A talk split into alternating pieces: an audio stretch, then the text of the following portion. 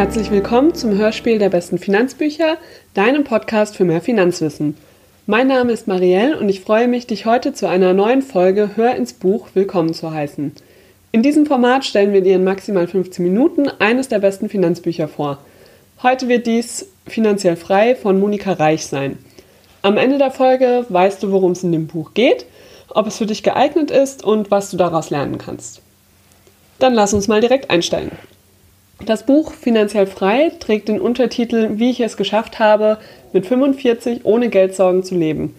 Und es ist von einer unserer Blogger-Kolleginnen geschrieben, die äh, das Ziel der finanziellen Freiheit eben bereits erreicht hat. Monika ist eine von den vier Frauen, die auf dem Klunkerchen-Blog über Geldthemen vorrangig für Frauen bloggt. Neben dem Blog hat sie sich eben irgendwann entschieden, dieses Buch zu schreiben und darin ihren eigenen Weg zur finanziellen Freiheit zu beschreiben.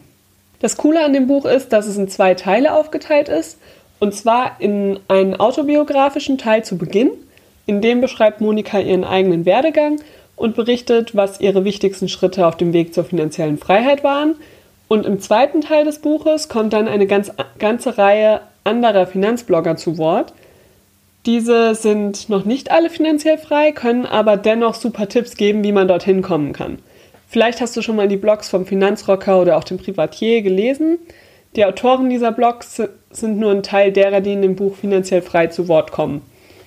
Diese unterschiedlichen Blickwinkel, Herangehensweisen und Tipps machen das Buch einfach total spannend und auch abwechslungsreich, weil sich dadurch natürlich auch die Schreibstile unterscheiden. Im ersten Teil ist es im ersten Teil ist es eben ausschließlich aus der Sicht von Monika und ihren, beschreibt ihren Weg.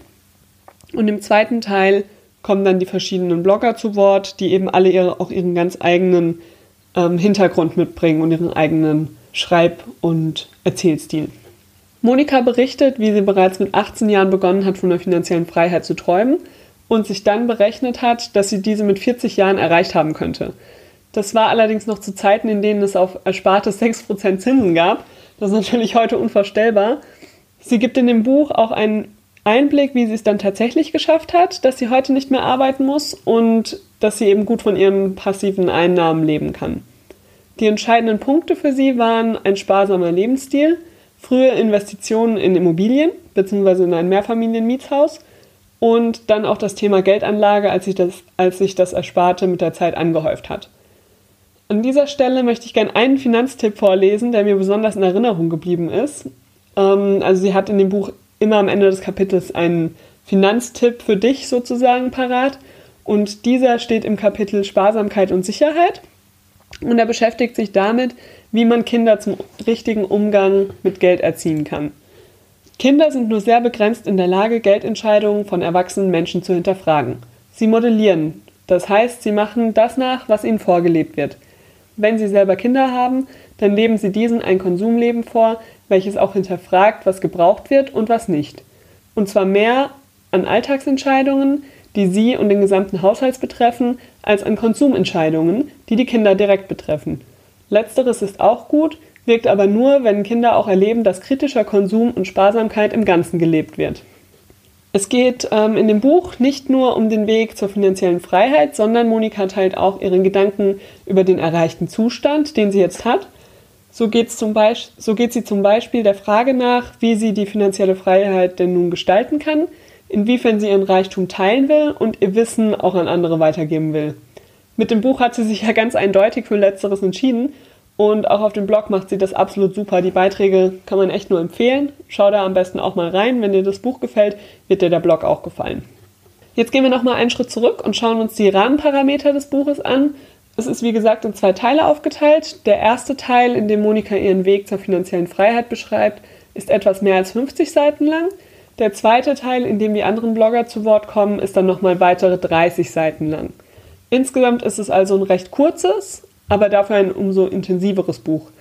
Durch die verschiedenen Autoren erfährst du so viele unterschiedliche Sichtweisen, dass die 80 Seiten auch vollkommen ausreichend für einen ersten Anstoß sind. Das Tolle an diesem zweiten Teil des Buches ist auch, dass eben Menschen zu Wort kommen, die selbst bereits finanziell frei sind und das aber auf anderen Wegen als Monika erreicht haben. Und dass auch Blogger zu Wort kommen, die noch auf dem Weg zur finanziellen Freiheit sind. Dadurch kommt eben so eine Vielfalt zustande, die ist echt toll und zeigt auch, dass es eben nicht nur einen richtigen Weg gibt, sondern jeder seinen eigenen Weg finden muss. Und dennoch gibt das Buch einfach tolle Denkanstöße und auch Tipps, die du direkt anwenden kannst, damit auch du die finanzielle Freiheit erlangst. Der Finanzrocker Daniel beschreibt zum Beispiel ganz konkret sieben Tipps zum Erreichen deiner finanziellen Freiheit. Diese beginnen dann bei der Dokumentation, gehen über das Sparen und den Aufbau einer Rücklage bis hin zur Diversifikation beim Vermögensaufbau. Dann der Dividendenhamster Henry zum Beispiel, der ähm, legt den Fokus, wie sein Name schon sagt, auf die finanzielle Freiheit durch Dividenden. Auch er beschreibt sieben Prinzipien, die er selbst anwendet und die auch dir helfen könnten, die finanzielle Freiheit schneller zu erreichen. Daneben teilen beispielsweise noch Lars Hartwig von finanziell, vom Finanziell Umdenken Blog oder Linda vom My Money Mind Blog ihre Gedanken zum Thema finanzielle Freiheit. Abschließend kann ich echt jedem empfehlen, das Buch zu lesen, der das Thema finanzielle Freiheit spannend findet. Es ist ein super Buch, um es zwischendurch zu lesen und inspiriert einfach. Ich würde es jetzt nicht als knallhartes Finanzbuch bezeichnen, aus dem du extrem viel Fachwissen mitnimmst. Eher ist es dafür geeignet, dich zu motivieren und auch Ideen zu bekommen, wie du deinen eigenen Weg gestalten kannst. Und es liest sich einfach echt gut und leicht. Also es ist so ein perfektes Buch für die nächste Bahnfahrt oder für den nächsten Strandurlaub, wenn du eben mal keine komplizierte Lektüre haben willst, aber dich dennoch mit dem Thema Geld und finanzielle Freiheit beschäftigen möchtest. Um den Schreibstil von dem Buch auch nochmal vorzustellen, möchte ich jetzt noch einen kurzen Ausschnitt vorlesen, und zwar aus dem Kapitel Geld ist kein Frauenthema. Traditionell ist das Thema Geld nicht gerade weiblich besetzt. Ich hatte in diesem Kontext zwei einschneidende Erlebnisse mit meinen Großmüttern. Sie wurden beide in meinen Teenager Teenagerjahren Witwe die eine hatte ein Vermögen mit in die Ehe gebracht und war nach dem Tod meines Großvaters ganz froh, dass sie endlich wieder über ihr gesamtes eigenes Geld verfügen konnte. Unglaublich, dass es bis 1954 in Deutschland ein Gesetz gab, was für Frauen faktisch dazu führte, in der Ehe dem Mann die Verwaltung und die Hoheit über die eigenen Finanzen zu überlassen. Später habe ich übrigens erfahren, dass auch meine Oma mit Aktien spekuliert hat. Sie hat darüber zwar nur wenig geredet, allerdings wohl schon Wege gefunden, über einen Teil ihres Geldes selber verfügen zu können. Die andere Seite war finanziell nicht begütert unterwegs. Hier war meine Oma nach dem Tod meines Opas sehr verunsichert, weil sie nicht wusste, ob das Geld für ihr weiteres Leben reichen würde. Beides hat mich befremdet, und mir war klar, dass ich mit meinem Geld anders umgehen würde wollen. Weder würde ich mein Geld zur Verwaltung an einen Mann oder eine andere Person abgeben, noch mich so auf anderen, einen anderen Menschen verlassen, dass ich nicht wissen würde, wie viel Geld uns und letztlich mir zur Verfügung stehen würde. Haushaltsgeld war mir ein Begriff, bei dem ich wusste, dass er in meinem Leben keine Rolle spielen sollte. Eher würde ich nie heiraten. In die Reihe der So will ich nicht werden Vorbilder ist auch meine Mutter zu stellen. Eine sonst sehr patente, selbstständige Frau wird beim Thema Geld ganz unselbstständig und flucht schon, wenn sie eine Überweisung selbst ausfüllen soll. Ich habe mich sonst sicherlich viel an meinen weiblichen Vorfahren orientiert, aber hier wusste ich früh, dass ich dies anders angehen möchte. Mein Finanztipp für Frauen. Kümmern Sie sich selbst um Ihr Geld. Es ist nichts Unangenehmes, es ist auch nicht schwer und es lohnt sich in fast jeder Lebenslage, selbst über eigenes Geld und Vermögen zu verfügen. Dazu braucht es ein bisschen Interesse und den Grundgedanken, für dieses Thema verantwortlich zu sein. Auch wenn Ihre weiblichen Vorfahren dies nicht waren. Mein Finanztipp für Männer. Wenn Sie mit einer Frau zusammenleben, übernehmen Sie nicht die finanzielle Verantwortung für beide. Das funktioniert so einfach und fühlt sich so natürlich an. Ich glaube aber, dass es in einer gleichberechtigten Beziehung wichtig ist, genau bei diesem Thema auch gleiche Verantwortung zu tragen. So wie die meisten Männer ja auch heute Verantwortung für die Kindererziehung mittragen. Das war in den vorherigen Generationen meist auch nicht der Fall.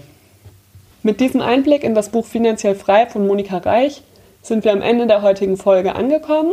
Du kannst das Buch für 8,99 als Taschenbuch oder für 4,99 für deinen Kindle auf Amazon erwerben und natürlich gerne auch nochmal vorher bei den besten Finanzbüchern reinschauen und die genauere Vorstellung dort anschauen. Die verlinke ich dir natürlich auch noch in den Show Notes. Und ansonsten freue ich mich sehr über deine Bewertung auf iTunes, wie dir diese Folge oder auch das Buch selbst gefallen haben, falls du es bereits gelesen hast. Hiermit verabschiede ich mich für heute und freue mich, wenn du bald wieder mit uns in ein Buch reinhörst. Dankeschön und bis zum nächsten Mal beim Hörspiel der besten Finanzbücher.